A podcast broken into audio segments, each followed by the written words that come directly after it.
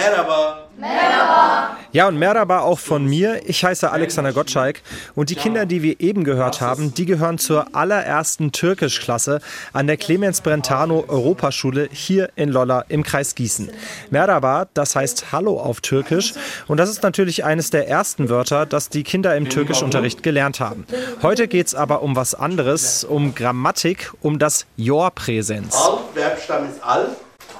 Alıyor. Ahmet. Die Clemens Brentano Europaschule ist eine von aktuell nur drei Schulen in Hessen, die Türkisch anbieten als zweite Fremdsprache. Es ist Teil eines Schulversuchs der schwarz-grünen Landesregierung. Hier in Lolla wird also getestet, ob Türkisch überall als Wahlpflichtfach ins reguläre Schulprogramm aufgenommen werden soll. Die 15 Schülerinnen und Schüler hier im Klassenraum sind jedenfalls mit vollem Einsatz dabei, so wie der zwölfjährige Abu. Jedes Jahr, wenn wir in die Türkei gegangen sind, da bin ich halt bei meinen Verwandten gewesen, die haben mit mir gesprochen und es gab öfters Wörter, die ich nicht verstanden habe. Wie man das schreibt, die Wörter, das konnte ich davor nicht. Jetzt lerne ich es immer besser. Etwas mehr als die Hälfte der Schüler hat familiäre Beziehungen in die Türkei.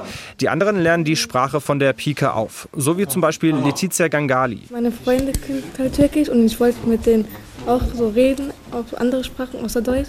Ja, ich finde auch die Sprache schön. Die erklären sehr gut, aber es ist halt ein bisschen schwer. Lehrer Irfan Ortac hat schon in Nordrhein-Westfalen Türkisch unterrichtet. In Lolla hat er die Aufgabe, die Kinder auf ein Sprachniveau zu bringen, trotz ihres unterschiedlichen Vorwissens. Deshalb wird viel in kleineren Teams gelernt, so wie heute beim Lückentext ausfüllen. Was heißt das? Efendim, çok az, çok az uyuyor. Das ist eine sehr leistungsstarke Gruppe, weil es sehr freiwillig ist.